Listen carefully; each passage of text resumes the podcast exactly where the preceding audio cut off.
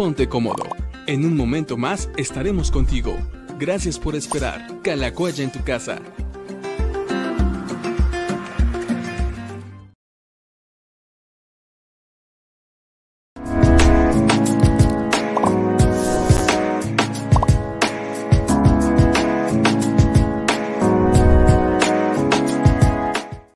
Bienvenidos amigos de vuelta a su programa Diarios con el Pastor. Bueno, después de los festejos que fueron eh, el cumpleaños que celebramos la semana pasada, estamos de vuelta aquí en el programa 199 de diálogos. Bueno, pues ya pasaron 199, estamos ya a un programa de celebrar y de seguir con nuestros festejos, pero ahora de 200 programas. Estamos emocionados, contentos. Y bueno, pues ya veremos, em, les compartiremos lo que tenemos pensado para la siguiente transmisión, que es la número 200. Estamos nosotros felices, esperemos que ustedes también estén, estén emocionados. Y bueno, pues ya tenemos también por acá al pastor Gilberto, que bueno, después de varias, varios fallos eh, técnicos en el Internet y demás, eh, queríamos empezar a las 5, pero hoy no hubo curso, no hubo otra cosa, más bien lo que hubo fue fallos técnicos en el Internet, en las computadoras, pero ya estamos aquí. Creo que ya está todo restablecido. Esperemos que así se mantenga, que así siga y que también el nuevo horario de verano nos ayude también a tener buena, buena luz durante el resto de esta transmisión. A ver, platícanos, ¿cómo estás hoy? Hola, yo muy bien, gracias a Dios, muy contento y pues también feliz, feliz de saludar a toda la gente que hoy se está conectando o se van a conectar o que van a mirar o escuchar esta transmisión más tarde y con un gusto de saludarlos y sí, a un programa de llegar a las 200 transmisiones de diálogos con el pastor. Se dice fácil, pero bueno, ha sido un proceso largo y, estamos contentos de que ya tenemos también una serie de preguntas y comentarios esperándonos a todos. Y bueno, pues les mandamos un abrazo, un saludo con mucho cariño Sabemos que ahorita también está desquiciado el tráfico en esta zona del Estado de México porque desde hace algunas horas cerraron el periférico, entonces no hay paso ni de la zona del Estado de México hacia la Ciudad de México, ni de la Ciudad de México hacia el Estado de México, a la altura de Naucalpan, ahí por satélites. Es que si nos están viendo o escuchando por en, su celular allí en el auto, bueno, guarden eh, la calma y, tengan paciencia y si están en su casa no se les ocurra salir para evitar eh, meterse en un congestionamiento innecesario. Pero aquí estamos, bueno, parece que yo también tuvo ahorita algún, algún problema con su conexión, se volvió a salir, pero bueno, así es este tema de las computadoras.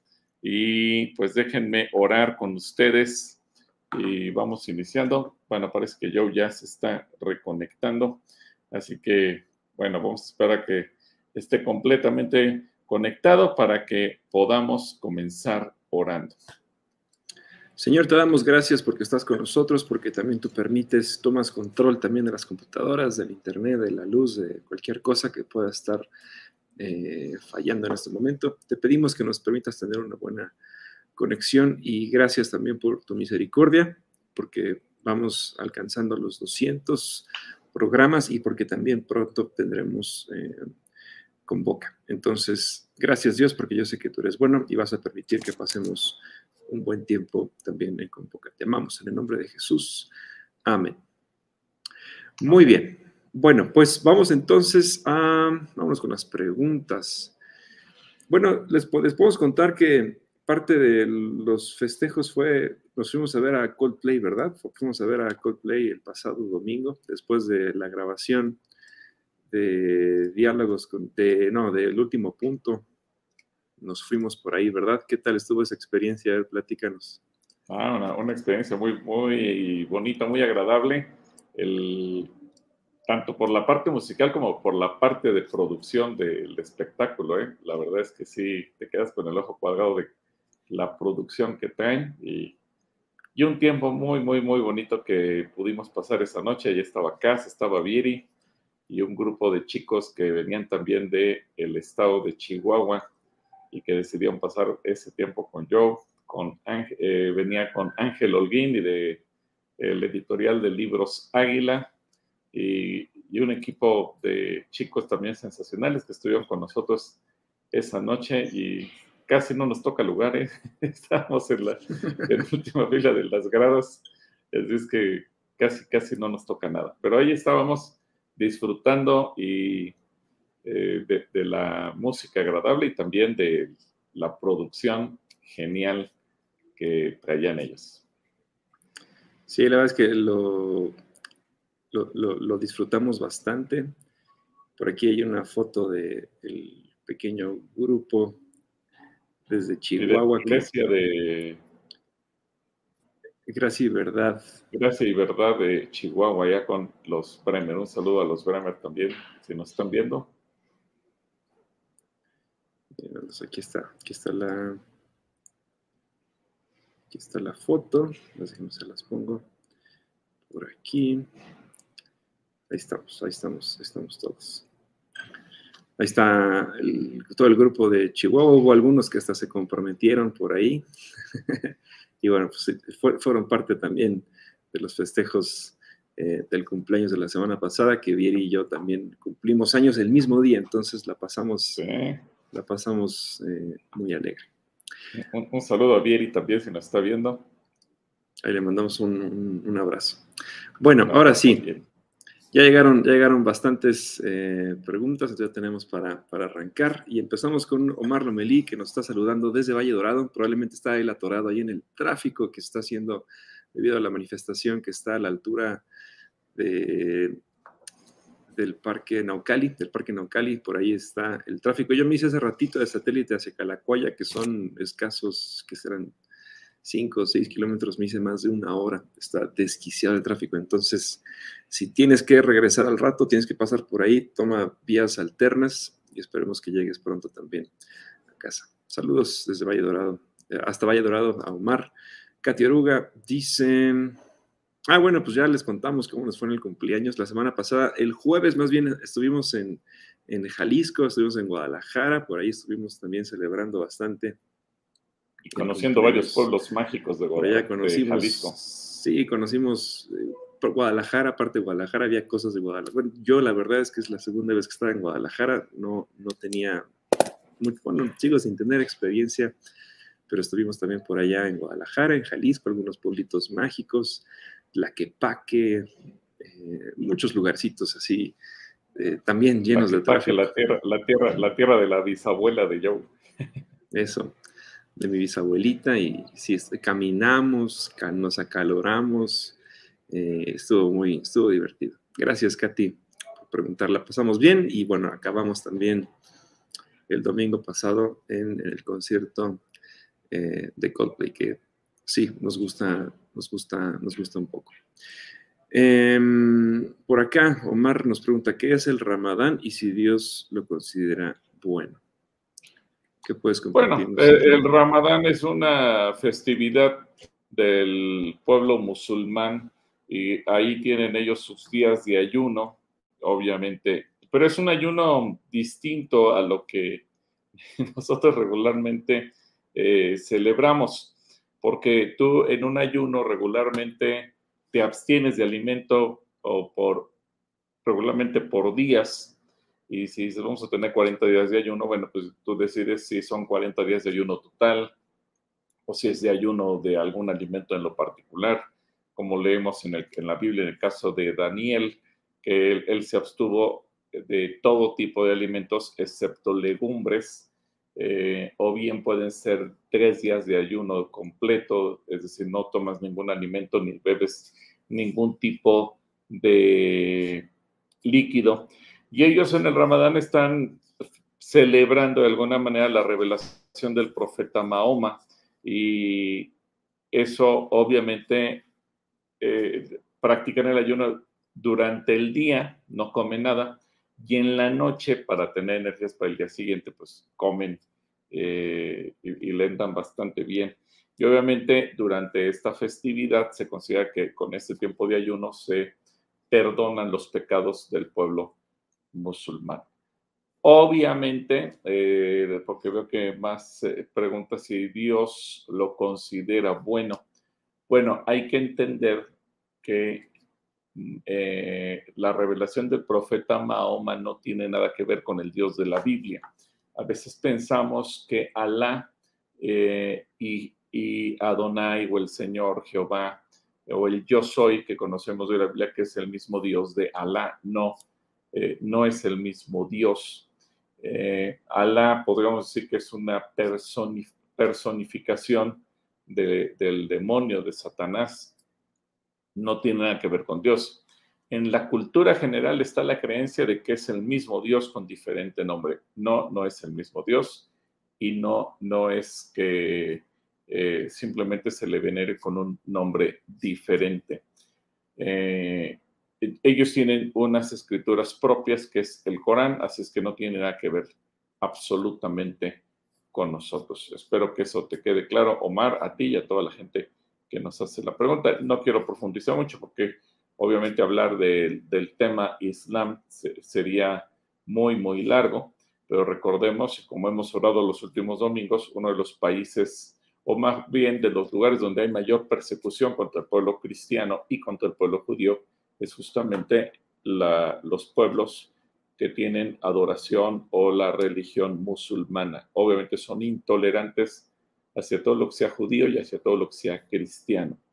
Entonces, no es el mismo Dios y por lo tanto, yo te diría, para el Señor, nuestro Dios, no, no es algo grato porque no está dirigido a Él. Un saludo, Omar. Saludos a Omar. Ah, y por aquí también nos dice, ¿por qué en Éxodo 20, cuando Dios da las leyes a Moisés, uno de los mandamientos dice, no matarás? Bueno, porque Dios eh, al final de cuentas lo que pide es respetar la vida y él mismo lo señala que la vida del ser humano por ser hecho a la imagen y semejanza de Dios se tiene que respetar. Eh, es interesante, pero ahí el no matarás tiene que ver con el crimen como Jesús lo enseña. Es decir, cuando uno tiene problemas con una persona, y en ese arranque de enojo, de ira, quisieras desaparecerlo, quisieras eh, hacerlo a un lado de tu vida y a lo mejor te pasan muchos pensamientos y por eso es que la gente cuando se deja dominar por la ira insulta, eh, grita, eh, da una serie de impropelios, etcétera. Entonces, eso Jesús dice es equivalente a un asesinato. ¿Por qué? Porque en tu corazón tú estás deseando la muerte de esa persona aunque no lo reconozcas, aunque tú digas, no, no, pero yo nomás lo insulté porque estaba muy enojado. Bueno, para Jesús eso es el inicio de un crimen. Y, el Señor te lleva a que nosotros tenemos que respetar la vida. En el caso de, una guerra, o como lo considera el Señor en el más adelante, eh, cuando le dice al pueblo de Israel que tiene que conquistar la tierra, era porque el Señor estaba trayendo juicio sobre esas naciones hay que entender el contexto. Había un juicio que Dios había eh, que aplicar. Describe cuáles son sus pecados, la maldad de toda esa gente. Y el Señor le dice a, a Moisés y a todo el pueblo que la tierra estaba vomitando a sus pobladores y quienes iban a ser los ejecutores del juicio, el propio pueblo de Israel. Y por eso es que ordena el exterminio de aquellas naciones, porque además ya traían un montón de cosas eh, arrastrando y que eh, iban a traer repercusiones si se mantenían vivos, eh, tanto al, al, propio pueblo de Israel como a la propia humanidad. Ahora, Israel desobedeció, los dejó vivos y entonces se pagaron las consecuencias que la historia bíblica nos da cuenta de ello. Entonces, eso para que entendamos por qué el Señor al pueblo le dice, tú no tienes, no mates, tú tienes que respetar la vida. Pero hablando de una situación de guerra, la cuestión que Dios le da al pueblo como orden específica es justamente esa, porque en ese momento Israel era el instrumento de Dios para ejecutar un juicio contra las naciones que estaban eh, completamente en contra de lo que Dios estaba estableciendo. Espero también que esto te sea de utilidad. Omar, y gracias por tu pregunta. Javier Salaverri nos dice, bendiciones, tengo una duda, tengo un vecino muy escandaloso, todo el día está poniendo puras canciones de reggaetón y ya hasta me las aprendí. Eh, ¿Cuál es su recomendación? Pues ya te puedes ir a los conciertos de reggaetón, Javier, no sé. Em, híjole, pues seguramente vive en un edificio. Sí, está muy complicado. Sí, vive en un, en un edificio. Eh, y desgraciadamente no se puede hacer gran cosa porque tú puedes ir al al municipio donde tú vives o a la alcaldía donde tú vives y presentar una queja y lo único que va a hacer es que un juez de paz los va a llamar a reconciliación, etcétera, etcétera. Pero obviamente no, no, no le va a imponer ninguna sanción y tú solamente te vas a echar de enemigo al vecino. Si tú ya hablaste con él de que le baje al volumen, etcétera, etcétera, es complicado y ahí más bien es orar, Señor, o, lo llevas a otro lado o llévame a mí a otro lado, pero está complicado.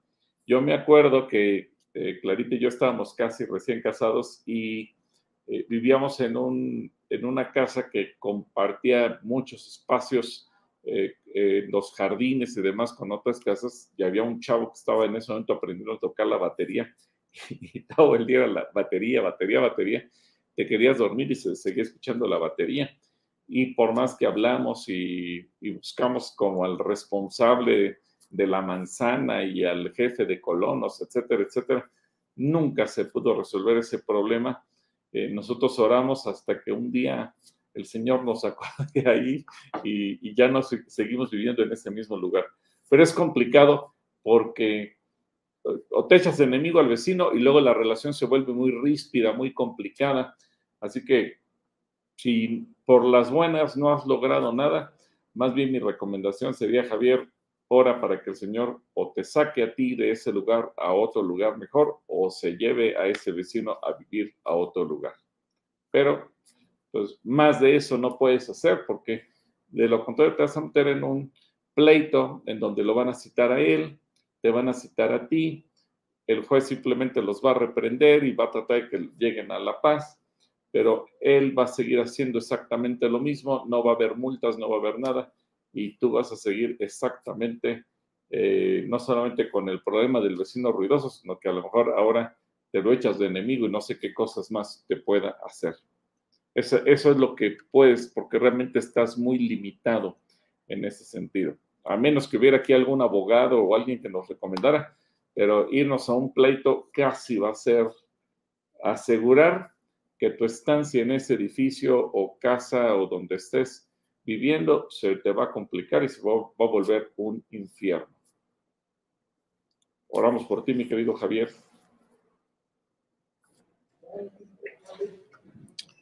Katia Aruga dice, también, bueno, ella nos saluda desde Querétaro, ¿por qué los eruditos islámicos creen que Ismael fue elegido para el sacrificio y no Isaac, como dice la Biblia? Ah, bueno, porque tenían que cambiar la historia.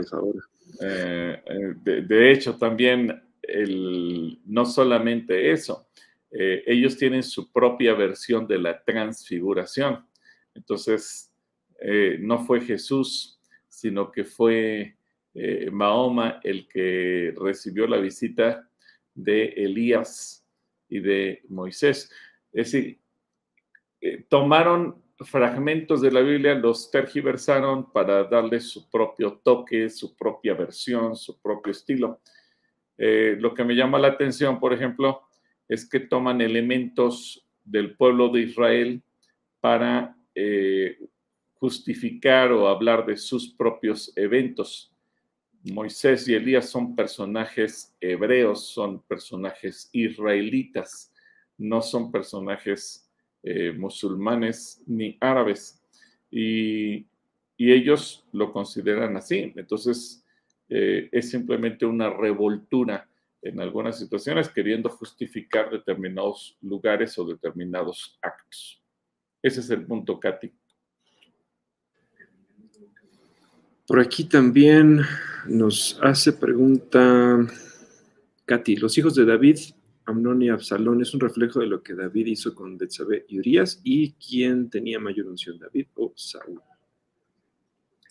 Bueno, en primer lugar, el, problema no es lo que hizo David con Betsabé y Urias. El problema es que David tuvo muchas mujeres tuvo hijos regados por todos lados.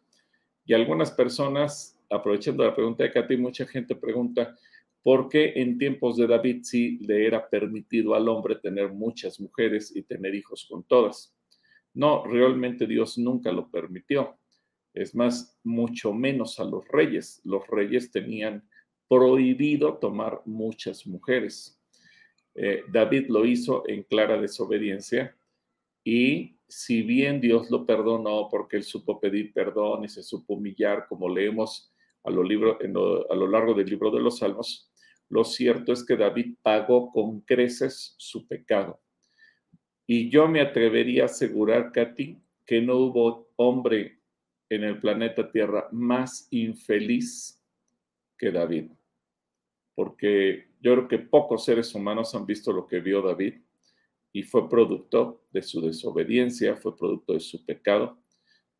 Incluso no muere en paz, él muere con la zozobra de que uno de sus hijos le está dando golpe de Estado y, muere con la dándole instrucción a, Salomón de lo que tiene que hacer y cuidándose de que, de que no vaya a llegar a Donías y vaya a perpetrar un crimen. Es decir, ni siquiera en su muerte pudo morir en paz, porque él sabía que, le estaba heredando a Salomón una bomba de tiempo que iba a estallar en cualquier momento.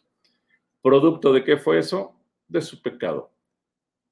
Como realmente entre ellos había una competencia porque eran hijos de diferentes mujeres y seguramente cada quien se sentía el hijo amado de la mujer amada pues era un verdadero desastre. Entonces, eso nos da una idea de que cuando se siembra, como dice eh, la escritura, cuando se siembra para la carne, se cosecha corrupción.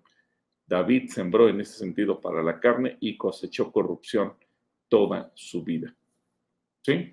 Espero que... Ah, bueno, y la siguiente pregunta de Katy. ¿Quién tenía mayor unción, David o Saúl?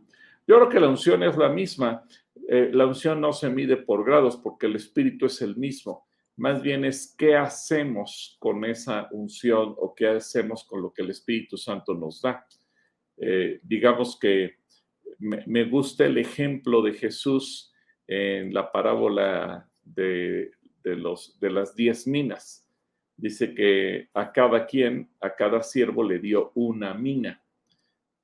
Exactamente a todos les dio una, no a uno le dio dos, a otro tres, no, a todos les dio una. Pero hubo uno que fue muy diligente y con una produjo cinco, otra que con una produjo tres, otra que con su mina no produjo nada.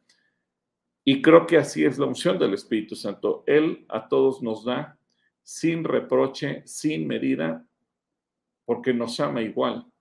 ¿Qué hacemos nosotros con lo que Dios nos da? Ahí hay una gran diferencia, porque hay gente que trabaja mucho y entrega mucho fruto y hay gente que no hace nada y no entrega un fruto correcto para Dios. Así que el problema no era la cantidad o quién tenía más unción o menos unción, sino qué se hacía con esa unción.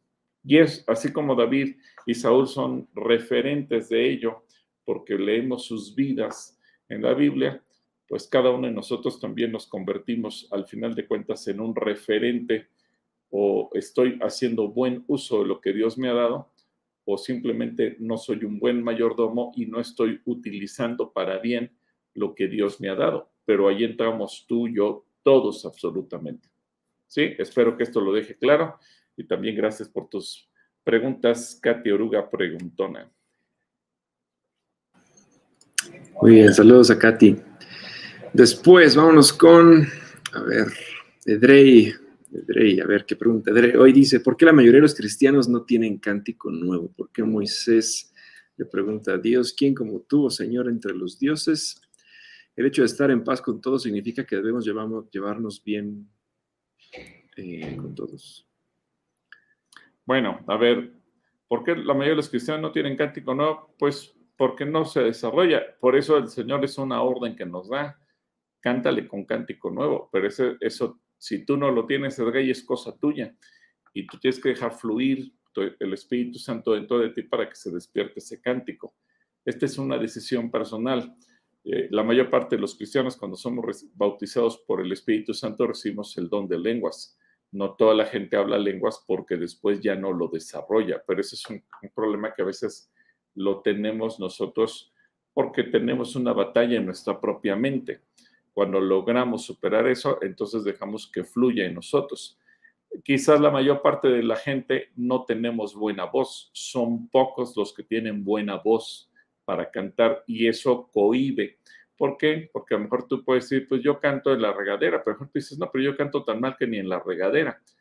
Y entonces uno se siente cohibido porque a lo mejor dices, yo tengo mala voz, canto feo, no sé cantar, no soy entonado, etcétera, etcétera.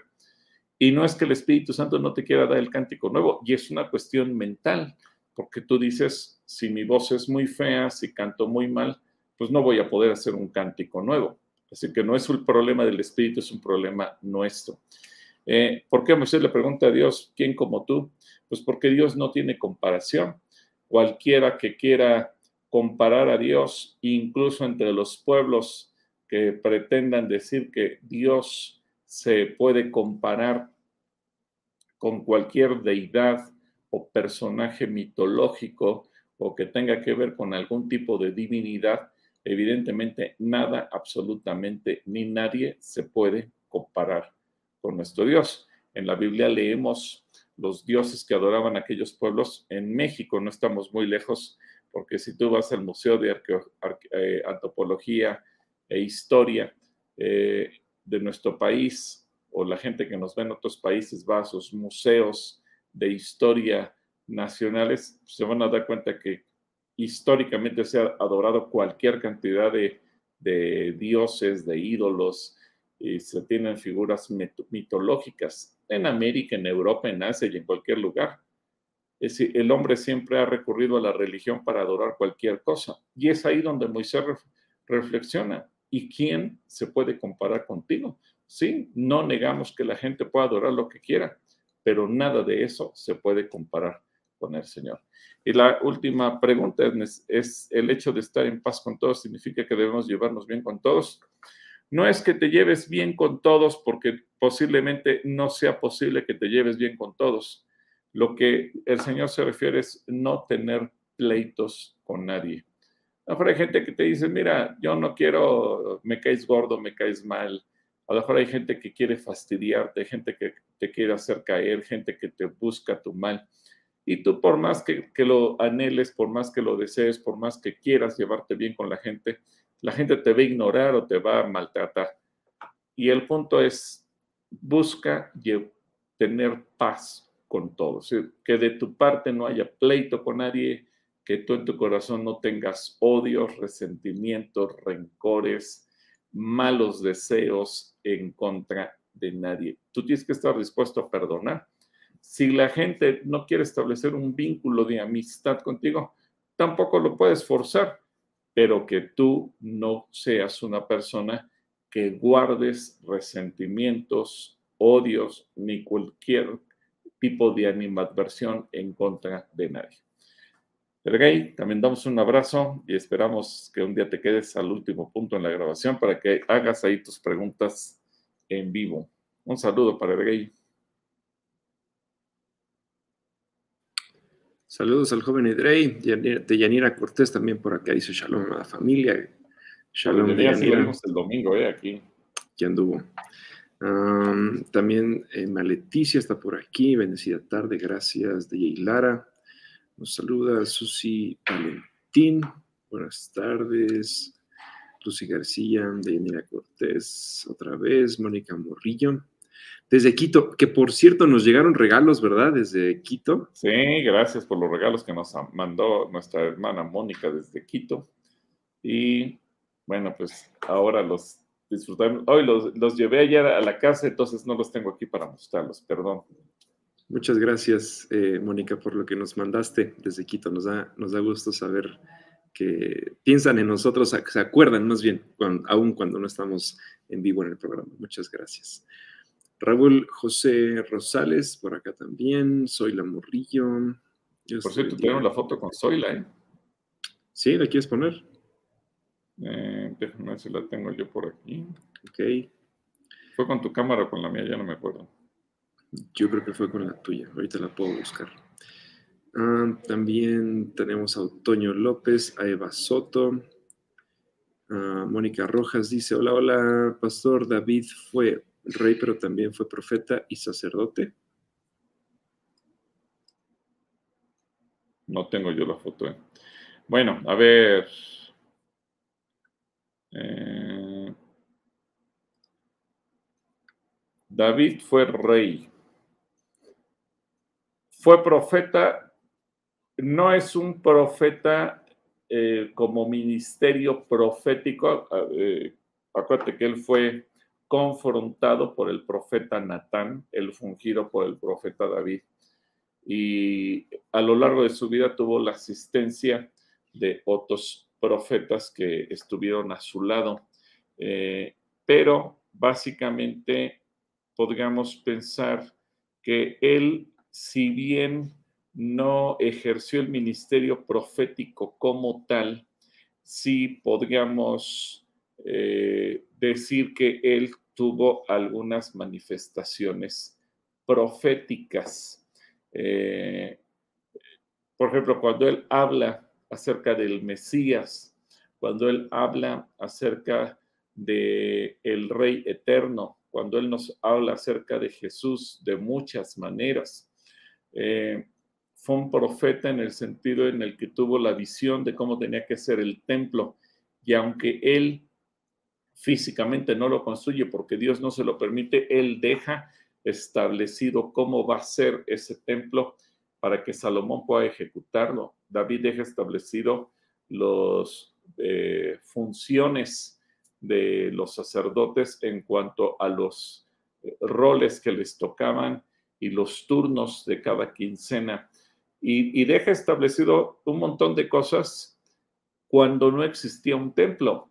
Eh, eso nos habla de un hombre que tuvo una visión extraordinaria de parte de Dios, hablando de, eh, visión como el proyecto a futuro, pero también él es un hombre que habla eh, muchas cosas en torno a la vida de Jesús. Quizás él, sin estar consciente de que se estaba refiriendo a Jesús, pero él sabía que vendría Jesús, él lo declara, incluso habla de las maldiciones que caerían sobre Judas Iscariote al traicionar a Jesús. Es decir, es un hombre que Dios utiliza para dar palabras proféticas sí y muy claras, aunque su ministerio como tal no es el de profeta. Él no se mueve en esa línea. No fue sacerdote, evidentemente que no, porque David pertenecía a la tribu de Judá y los sacerdotes eran de la tribu de Leví. Así que, pero curiosamente, él él genera el orden que hasta el día de hoy sigue respetando el pueblo de Israel y sigue el orden eh, o establece el orden gracias al cual en el Evangelio de Lucas podemos entender la época en la que debió nacer el Señor Jesús. Eh, es decir, David es un hombre extraordinario en ese sentido, pero nunca ocupó los ministerios como tal de manera nominal, no él es un sacerdote, eh, un profeta y tampoco usurpó funciones como sacerdote. Si lo hubiera querido hacer, hubiera caído en la usurpación, pero él siempre tuvo el respaldo de los profetas y que hay que mencionarlo, cuando él fue reprendido por algún profeta, el gran mérito y el gran corazón que aprendemos de David es que él siempre se humilló, reconoció su pecado y supo darle el lugar a cada quien. Nunca se rebeló a pesar de la autoridad que tenía como rey, sino que fue humilde, aceptó su pecado, aceptó la culpa, aceptó el castigo, aceptó la condena, pero nunca fungió como sacerdote ni como profeta. Así que un saludo para Mónica Rojas.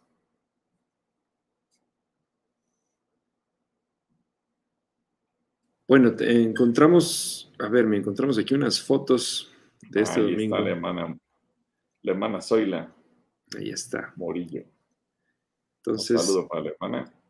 muchas gracias. Y también tenemos eh, esta otra foto.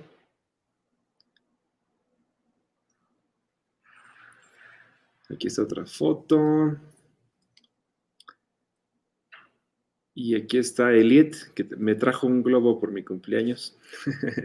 trajo ahí un globo de Star Wars, entonces le mando también saludos a Dasha, Eliet, que me trajeron eh, un, un globito. Y bueno, después, cuando terminamos el servicio, un grupo de servidores, la mayoría hijos de servidores aquí de Calacuaya, nos ayudaron a llenar los snacks que también tendremos en, Convoca. Entonces los esperamos para que también se inscriban y también puedan ser parte de lo que vamos a hacer estos días eh, durante Convoca, que va a ser una fiesta. Cada, cada año es una fiesta y este año no va a ser eh, la diferencia, vamos a pasarla muy bien y es gratis, lo mejor de todo es que es gratis, entonces Ahora hay que inscribirse, ¿eh? porque también los chicos vinieron a, a, ayudarnos con los snacks, pero estamos confiados en la gente que hasta el momento se ha inscrita, pero si hay gente que llega de último momento sin haberse inscrito, nos va a meter en problemas y va a hacer que solo alcancen los snacks para un día y los otros días nos los echamos en ayuno. Bueno, muy bien. Eh, Blanche Sánchez por acá también nos saluda. Adriana Sastre. Anaí Monroy dice: Bendiciones, pastor. Y yo, una pregunta: ¿me podría explicar Génesis 16, 7? Gracias. Génesis 16, 7, a ver si la puedes poner.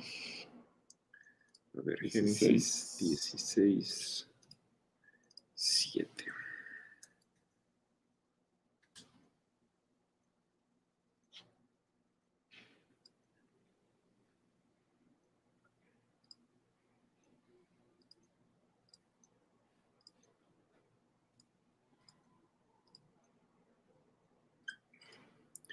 Génesis 16, 7 nos dice, vamos a poner aquí algo más grande. Ok. Dice, cuando Agar llegó al manantial que está en el desierto de Sur, junto al camino que lleva a Egipto, Dios salió a su encuentro. Bueno, aprovechando que ahorita se habla tanto de los derechos de la mujer, eh, y hay mucha gente que cree que Dios es machista y que Dios no ama a la mujer, etcétera, etcétera. Creo que es un ejemplo muy claro de cómo Dios interviene en favor de la mujer. Recordemos, eh, la pregunta la hace Anaí, que eh, Agar fue usada primeramente por otra mujer. Es decir, hay que entender el contexto si bien quien la embaraza es Abraham, lo hace por iniciativa de Sara y, o Saraí. Así que Saraí dice, ella es mi sierva, mi esclava, mi empleada, como le quieras tú llamar. Por lo tanto, le voy a decir a mi esposo que se llegue a ella, va a concebir un hijo y ese hijo no va a ser de ella, va a ser mío. Se lo voy a quitar y va a ser mi hijo. Entonces, bajo este plan que, que se antoja como un, plan grotesco, cruel, maquiavélico, malvado. Todos los adjetivos que le quieras poner ahí aplican. Eh, Agar queda embarazada y una vez que quedó embarazada, pues eh, ella empieza a mirar con cierta altivez a Saraí. Eh, y obviamente esto es parte también de todo el juego cultural. ¿Por qué? Porque en, ese momento en el Medio Oriente una mujer infértil se consideraba que estaba bajo una especie de maldición, que no era del agrado de Dios, etc. Pero una mujer que sí podía concebir un hijo, pues eh, se consideraba una mujer bendecida. Entonces, imagínate, la esclava de repente ve a la patrona y, dice, sí, pero yo soy bendecida y tú no. Y, y ese, ese cambio en la posición de Agar hace que Saraí se desespere, se enoja, y la corre. Primero le dice a Abraham, oye, aquí está la, nuestra empleada, ahora me menosprecia, ¿qué hago? Y Abraham le dice, mira, tú haz lo que quieras, es tu empleada, es tu sierva, es tu esclava, tú haz con ella como quieras. Y Sara la corre, bueno, eh, la hace sufrir y, y Agar termina huyendo. Ella teme por su vida y se va. ¿Y qué hace Dios? Bueno, eh, ahí vemos al ángel de Jehová. El ángel de Jehová es Jesús. Recordemos que en el Antiguo Testamento el ángel de Jehová es Jesús. Y se le acerca y la protege, la procura, le hace ver que no está sola. le hace ver que del, del, hijo que va a concebir va a venir un pueblo que va a ser bendecido, que del hijo que va a tener habrá una bendición abundante. Y le promete, eh, a través de esa promesa viene el pueblo árabe, ojo, no musulmán, árabe. La idea era que también ellos temían a Dios, pero por la línea de Ismael. Eh, y Dios y le promete Dios protección y le dice que se regrese con Sara, que haga las cosas bien, etcétera, etcétera, lo cual hace Agar y así transcurren varios años de su vida hasta que eh, en definitiva Sara la vuelve a correr ya cuando eh, Ismael está grande y también Isaac ha crecido. Pero esa es la parte eh, Dios no la dejó a la aventura, Dios no la dejó humillada, Dios no la dejó que fuera el objeto de explotación eh, que Saraí y Abraham pretendían hacer, sino que la sale a su encuentro para mostrarle que él Dios está con ella y que Dios está con el hijo que espera y que ella no tiene por qué tener ningún tipo de temor. Una lección muy bonita porque en medio de lo malo que pueden actuar una pareja, Sarai y Abraham, puestos de acuerdo, Dios sale a la defensa de una mujer que está sola y que aparentemente no hay quien la pueda procurar. No tiene esposo, no tiene padres, no tiene hermanos. Agar es una mujer solitaria y Dios le hace ver que Él está con ella. Espero que esto te aclare, ahí y, y que podamos ver en medio de ello cómo Dios siempre protege a la mujer.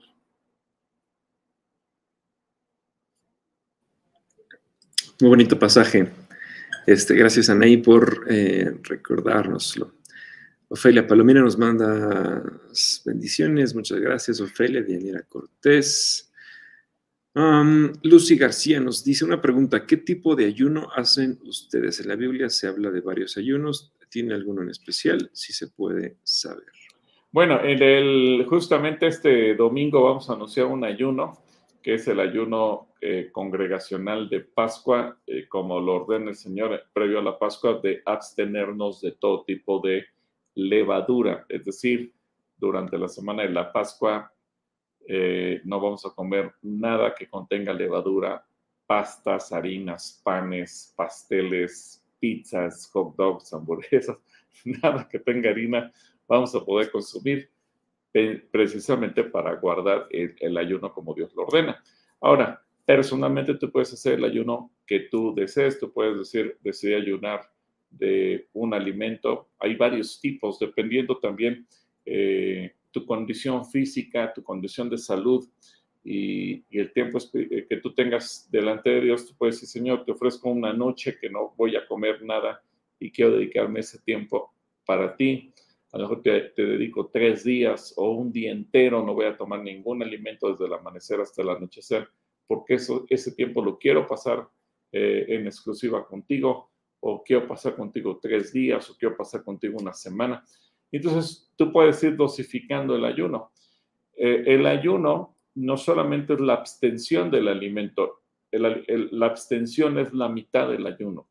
La otra mitad es complementar ese tiempo con oración. Es decir, no es que no salí a comer para quedarme a trabajar más tiempo, no es que no cené para poder quedarme a ver la televisión más tiempo, no, o dormir más temprano, no, es que el tiempo de, en que tú consumes o tomas para consumir los alimentos, ese tiempo lo vas a destinar a orar. Si tú dices, yo ceno en 10 minutos, esos 10 minutos dedícaselos a orar. Si tú dices, como en media hora, esa media hora dedícasela al Señor. Si desayunas en 15 minutos, esos 15 minutos dedícaselos al Señor. Y entonces tu vida de oración se ve fortalecida, porque eh, físicamente te abstienes del alimento, pero espiritualmente incrementas tu tiempo de oración. No es solamente decir, dejé de comer o dejé de hacer alguna actividad. Hay gente que dice, bueno, yo hay uno de no ver televisión o yo hay uno de no hacer tal cosa. Está bien, pero que el tiempo que tú le dedicabas a esa actividad la sustituyas con tiempo de oración. Creo que aquí la parte fundamental es que se incremente el tiempo de oración. No es solamente el abstenernos de algo. Esa es la mitad. La otra mitad es la oración. Y la mayor parte de la gente quizás ayuna parcialmente, es decir, se abstiene del alimento, pero no lo complementa con la oración. Así que Lucy, ahí tienes muchas ideas para que tú puedas llevarlas a cabo. Dios te bendiga. Pues vamos a hacer todos juntos un ayuno a partir de este domingo y durante una semana. Entonces, eh, yo, yo, estoy emocionado por ese ayuno. Espero que también muchos de ustedes lo puedan hacer y, que juntos eh, podamos pedirle a Dios que nos hable durante estos tiempos, eh, durante la próxima semana que tendremos también. Y que, y que valga también la aclaración que esta semana ayunamos porque también jueves, viernes y sábado le dedicamos un tiempo adicional a estar con Dios estudiando, por eso convoca 22. Entonces es parte de, eh, por un lado nos abstenemos de la levadura, pero por otro también le dedicamos más tiempo a estar juntos como iglesia y por eso la invitación para que estén con nosotros. Que por cierto, ya les puse por ahí las, las ligas de inscripción, ahí se pueden estar inscribiendo, ahí está la liga, es gratis, eh, simplemente inscríbanse y, van a estar eh, junto con nosotros aquí en, Convoca. Bueno, muy bien. también tenemos por aquí a... ¿Dónde nos quedamos? Cruz González nos manda saludos, también Laura Amador desde Tecamac. Está Marisol Rivera, nos dice, qué bueno saber que la pasaron bien, muchas gracias Marisol. Israel Monroy también nos pregunta, ¿cómo era Elías? ¿A qué se refiere que vivía en bajas pasiones? ¿Cómo era su fe? Gracias, bendiciones. Bueno, no, no es que viviera en bajas pasiones, sino que él estaba sometido a lo mismo que estamos sometidos todos. Eh, quizás sería interesante que pudiéramos leer ese pasaje en otras versiones de la Biblia. Así que le voy a preguntar, pedir a Joe si puede poner en la multiversiones eh, eh, Santiago 5.17. Santiago 5.17. Para que entendamos, no es que la Biblia diga que él era un hombre eh, que tuviera bajas pasiones, no. Eh, él era un ser humano, en lo que la Biblia nos enseña, el hecho de que él caminó con Dios y que no murió, etcétera, etcétera, no es porque él fuera eh, diferente al resto de los seres humanos. A lo que se refiere es que él era exactamente igual que todos, sujeto a un carácter, a que podía tener buen o mal humor, enojarse, estar feliz, estar deprimido. De hecho, la Biblia nos enseña un momento de depresión que él pasó y donde idéntico que cualquier persona que está bajo depresión le dijo, Dios, quítame la vida, etcétera, etcétera. La cuestión es que Elías, a pesar de estar sujeto a cualquier característica como nosotros, él logró eh, vivir por encima de eso. Así que ya lo tienes ahí, Joe. Si quieres leer las versiones, por favor. Bueno, en Santiago 1, 5, 17, en la, en la TLA nos dice, por ejemplo, el profeta Elías era en todo igual a nosotros, a todos nosotros, pero le pidió a Dios con mucha confianza que no lloviera y durante tres años y medio no llovió sobre la tierra. Eh, luego en la versión Reina Valera 60 dice, Elías era un hombre sujeto a pasiones semejantes a las nuestras y oró fervientemente para que no lloviese y no llovió sobre la tierra por tres años y seis meses. Luego la NBI nos dice, Elías era un hombre con debilidades como las nuestras. Con, fervor oró para que, no lloviera y no llovió sobre la tierra durante tres años y medio. Y la diosa habla hoy, dice, el profeta Elías era un hombre como nosotros y cuando oró con fervor pidiendo que no lloviera, dejó de llover sobre la tierra durante tres años y medio. Gracias, yo. Bueno, entonces Elías no era un hombre divino, eh, no, era Dios, era un ser humano como cualquiera de nosotros, común y corriente, con debilidades, con defectos, etcétera, etcétera.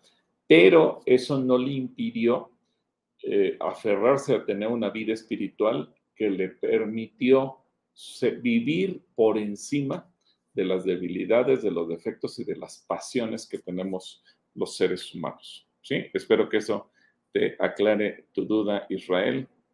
Te mandamos también un saludo.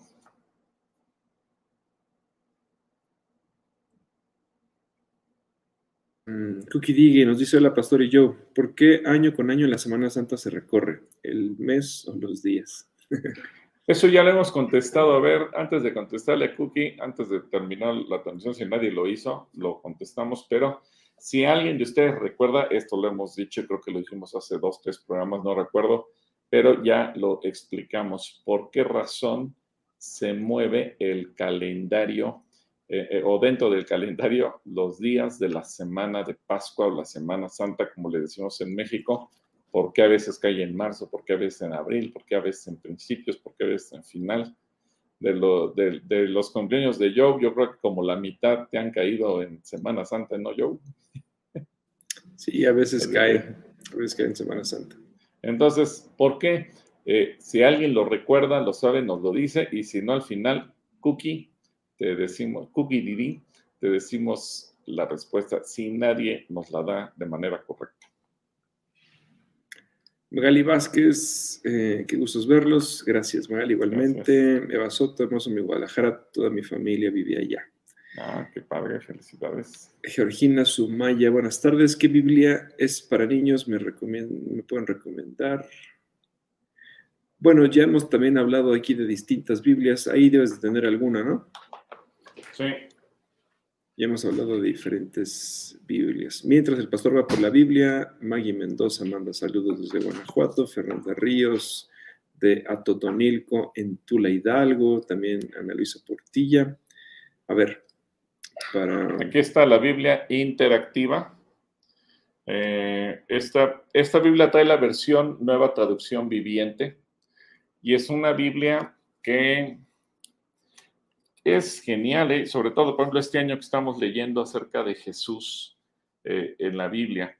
esta Biblia, por ejemplo, en determinados pasajes trae una sección que se llama Conexión con Cristo, entonces hace reflexionar al niño en dónde va a encontrar a Cristo o cómo está conectado este pasaje. No importa si es en el Génesis, en Éxodo o en cualquier libro con Jesús, preguntas de reflexión, eh, algunas palabras, por ejemplo, Yahvé, y el niño dice, ¿y eso qué es? O Jehová en otras versiones. Bueno, entonces el niño puede entender porque viene así como su, breviario, viene su propio diccionario, eh, inserto grandes palabras, trae eh, los mapas y en algunas secciones trae esta ilustración y en la parte de abajo trae eh, un, un icono. Ese icono, si tú descargas la aplicación, la aplicación la descargas en cualquier teléfono celular o tablet, sea de sistema operativo que sea, y tú lo enfocas y entonces este dibujo toma una especie de efecto de realidad aumentada y, entonces se vuelve muy interesante para el niño. Así son todos los libros de la Biblia. Es, es una, una Biblia genial. Eh, yo que soy adulto la disfruto a pesar de que es una Biblia para niños. Entonces aquí la tenemos disponible también en la librería. Si no, pregúntale a Soco eh, pídele a Soco que, te la consiga. Eh, no tengo idea del precio, es de editorial Holman y ampliamente recomendada para niños porque trae todos los atractivos, pero no solamente gráficos y visuales, lo cual lo hace bastante eh, interesante para un niño, sino por el contenido espiritual. Y no es un contenido eh, que va a desviar al niño de la palabra, porque no son comentarios adicionales, sino más bien son reflexiones, palabras claves que a veces uno se queda, ¿y esto qué significa? Bueno, te dice su significado, cómo te vas a conectar con Cristo y preguntas que te van a hacer reflexionar. Así que esta Biblia recomendable para todos los niños. ¿Sí? Bueno, pues ahí está, Georgina, la Biblia interactiva es, la que te podemos eh, nosotros recomendar y la tenemos eh, disponible también en la librería. Em, Rami Marilú nos saluda por aquí. Leticia Rangel desde Querétaro, es Elisheva, nos saluda desde Querétaro. Mm, Pablo Gil también nos está saludando. Rami pide oración por su familia, oramos por tu familia. Julito Neria también. Un saludo al pastor Pablo Gil. Saludos, Pablo Gil, ahí está. Moma Correa. Dice, reciban un cordial saludo. Estoy atorado en el tráfico hacia satélite, pero mientras estoy viendo su programa, que es de mucha bendición y me hace de tolerancia hasta que avance. Gracias por su programación, estoy escuchándolo y se hace más ligera la espera. Ah, Esperamos que llegues pronto a donde te dirijas. Que, el tráfico un poco aquí con esta plática, mamá, que, que la pases bonito y oramos para que se destrabe rápido. Esperemos que llegues, que llegues muy pronto. Acá Mónica dice que aquí practican el sax. Ah, imagino de las los vecinos, ¿no? Ah, los vecinos, ¿eh? Siempre hay vecinos que practican algo. Entonces hay que, hay que ser conscientes si uno está aprendiendo un instrumento musical o si le gustan las alabanzas, porque también hay gente, yo he recibido quejas, digo, y entiendo porque en, departamentos luego viene gente a verme y dice, oiga, es que aquí se congrega una persona que es mi vecina, yo no soy cristiano, pero yo vengo con usted porque dicen que ellos vienen aquí a Calacuaya y todo el santo día están escuchando música y bien alto, dicen que para que nosotros también alabemos a Dios. Pero yo creo que tenemos que ser prudentes eh, y el hecho de que a nosotros nos guste alabar a Dios no significa que vamos a imponerle la música a los demás. Entonces, esto va de ida y vuelta. Así como no nos gusta que alguien nos imponga su música o, o nos permita concentrarnos, sobre todo ahorita que mucha gente está trabajando desde casa, pues nosotros tenemos que hacer lo propio y no incomodar a nadie, porque en lugar de acercarlos más a Cristo, a lo mejor somos tropiezo para ellos. Pues ya llegamos a la hora de, transmisión, vamos apenas a la mitad de los comentarios, eh, todavía están, hay muchísimos, vamos a saludar rápidamente, Emma Leticia por acá, dice una persona con los vecinos con quienes comparto patio, aparte de orar, les ponía alabanzas, a lo mejor era esta la que se venían a quejar, mira. y gracias a, todo, gracias a Dios todo se calmó.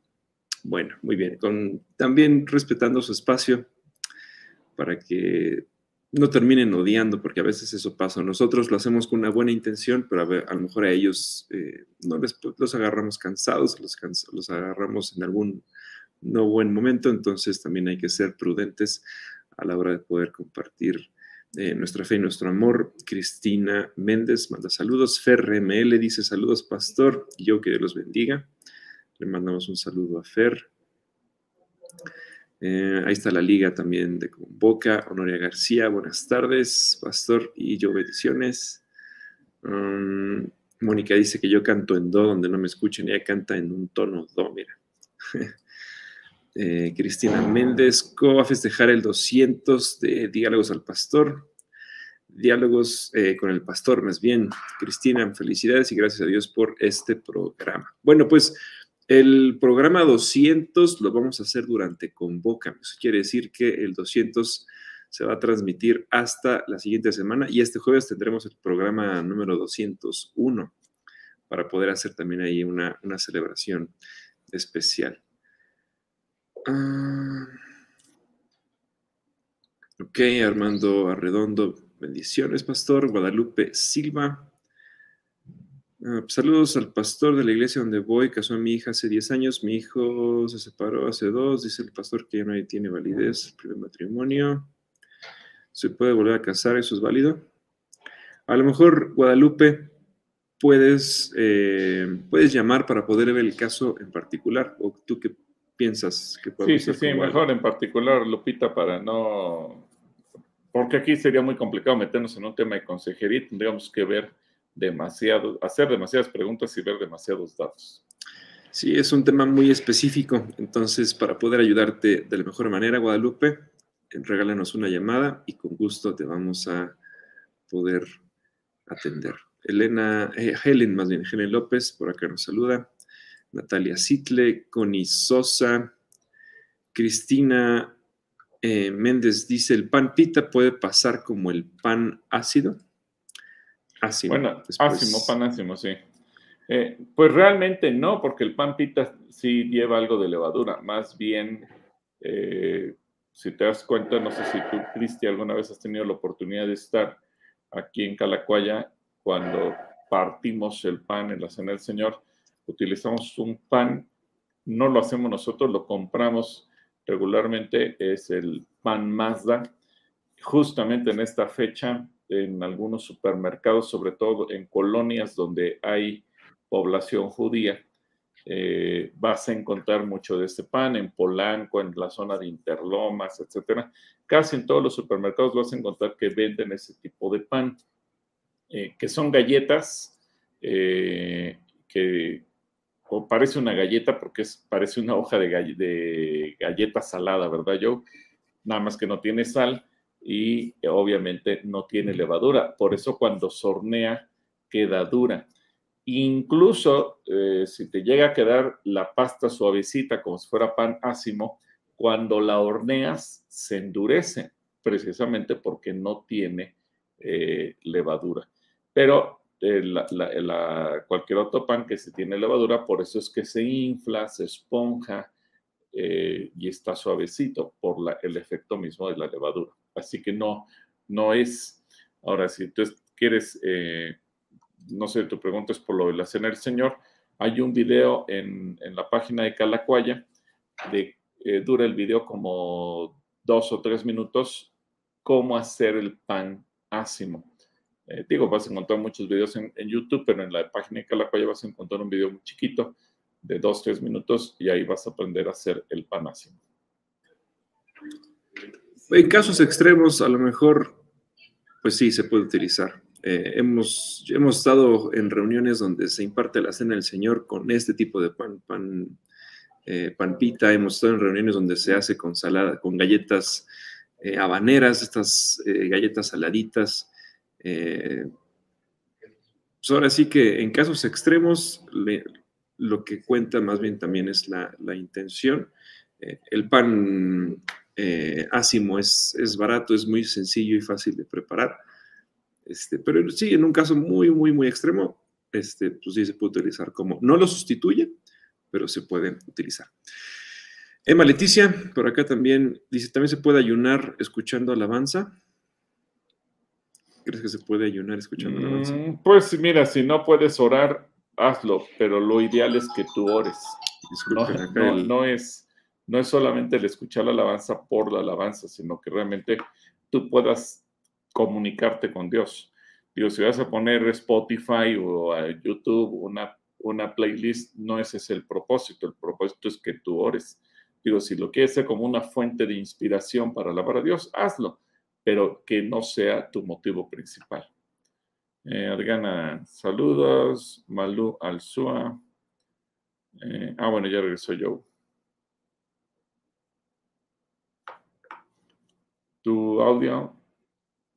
Perdón, es que aquí a, mi vecino le está sonando el celular eh, bastante. Manuel Alzúa dice, nos manda saludos desde Cotitlán, Izcalli. Coni Sosa ya se inscribió. Eric Olarte reaparición, nos manda saludos. Gilda Falcón también por acá nos está saludando. Coni Sosa. Ah,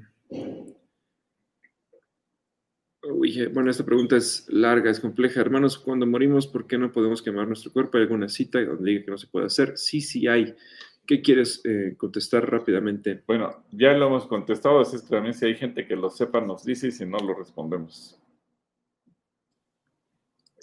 Bueno, Carla Monroy también por aquí nos está haciendo una pregunta referente a 1 Corintios 1.18. Eso significa que podemos tener una cruz.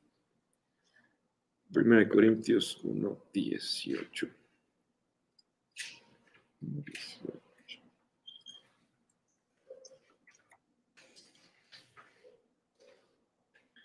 Dice, acá lo tengo.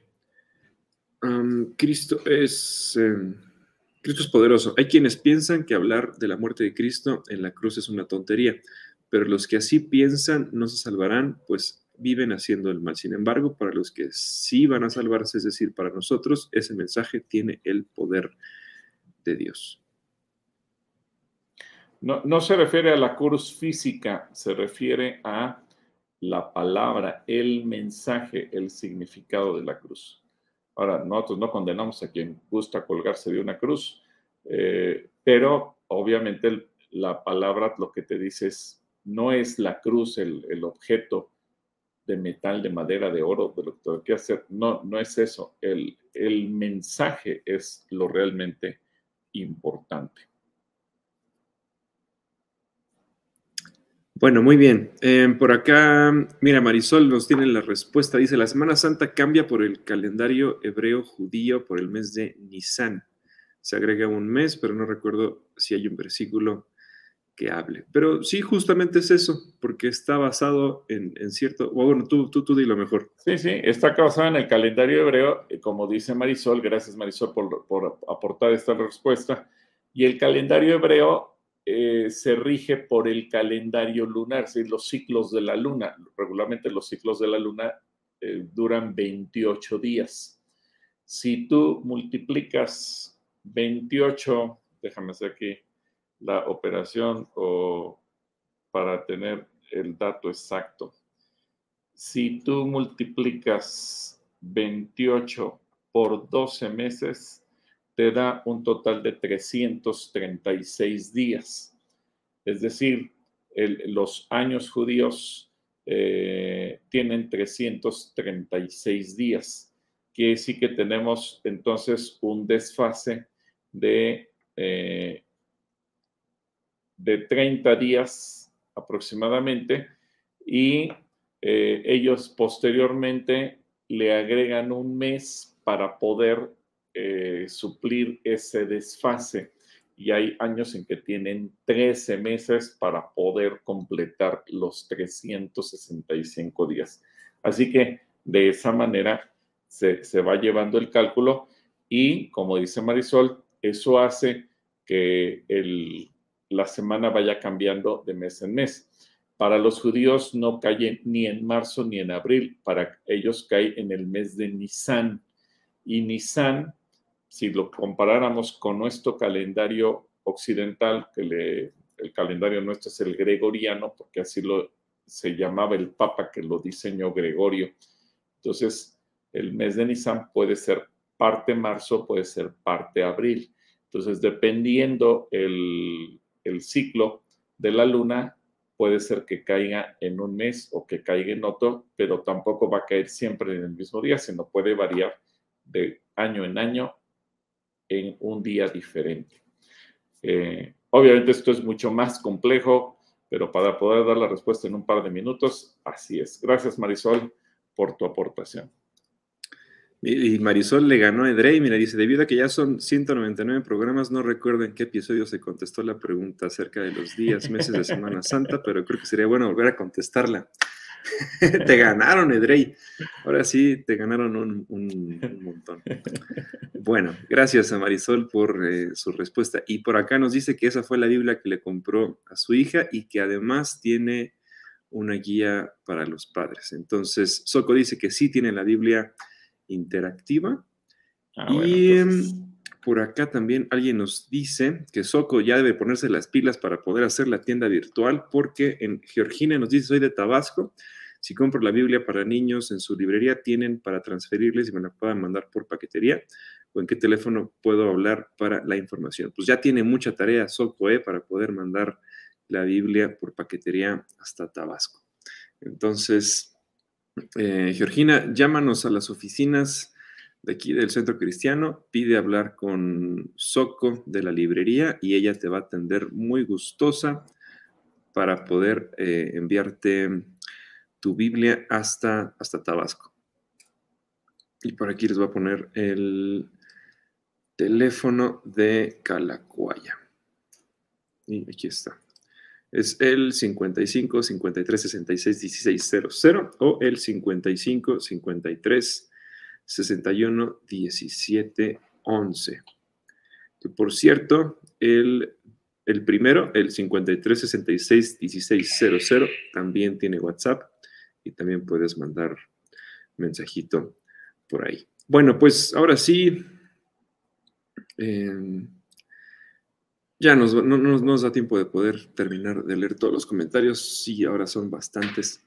Entonces, em, no sé si tú quieras agregar alguna, alguna otra cosa. Bueno, eh, hay un joven que se llama Asaf Martínez. Eh, él, él, nos está ayudando ahorita con el diseño de la, eh, un, boceto de lo que va a ser la aplicación para celulares del Centro Cristiano Calacuaya. Y él me pidió, obviamente es parte del protocolo de diseño y demás, el consultar en, en términos técnicos, eh, así se le conoce, eh, consultar al cliente sobre la necesidad. Ahora, pensando quién es el cliente, el usuario de esa aplicación. Y los usuarios van a ser toda la congregación, tanto los que viven aquí como los que viven fuera de la Ciudad de México. Entonces vamos a, publicar una encuesta, son nueve o diez preguntas, no recuerdo, que eh, para que la gente nos diga qué le gustaría que tuviera la aplicación. Y ahí tenemos que considerar esto justamente que se acaba de mencionar, por ejemplo, de la librería, que el hecho de que se tenga el servicio de adquisición de material bíblico o de cualquier cosa en línea es parte de la aplicación. Entonces, eh, este, este domingo se lanza el link para que podamos responder y entonces ellos, él y el equipo que está trabajando con él, que son como cuatro programadores, puedan tener una base de lo que se tiene que hacer y pues de ahí seguiremos adelante. Y bueno, eh, un saludo a todos.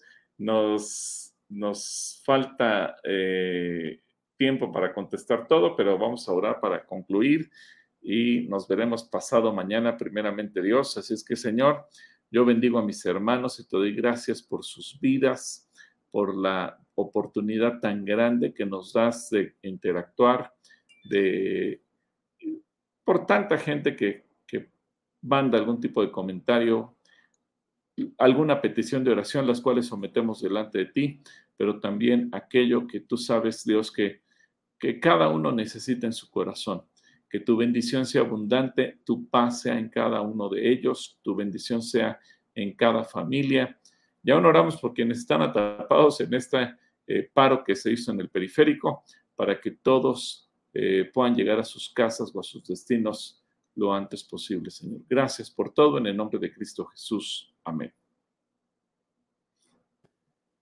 Pues un gusto amigos poder estar con ustedes hoy en nuestro programa número 199. Si siguen en el tráfico, siguen o van a viajar ahora hacia sus casas, eh, les pedimos que lleguen con bien, que también disfruten el tráfico, si es que se puede disfrutar. Pero bueno, estamos orando por ustedes. Gracias por estar hoy con nosotros. Nos vemos el próximo jueves. Y por favor, no, no, no se olviden de inscribirse a Convoca, que ya estamos, ya estamos a muy, muy poquitos días. Pórtense bien.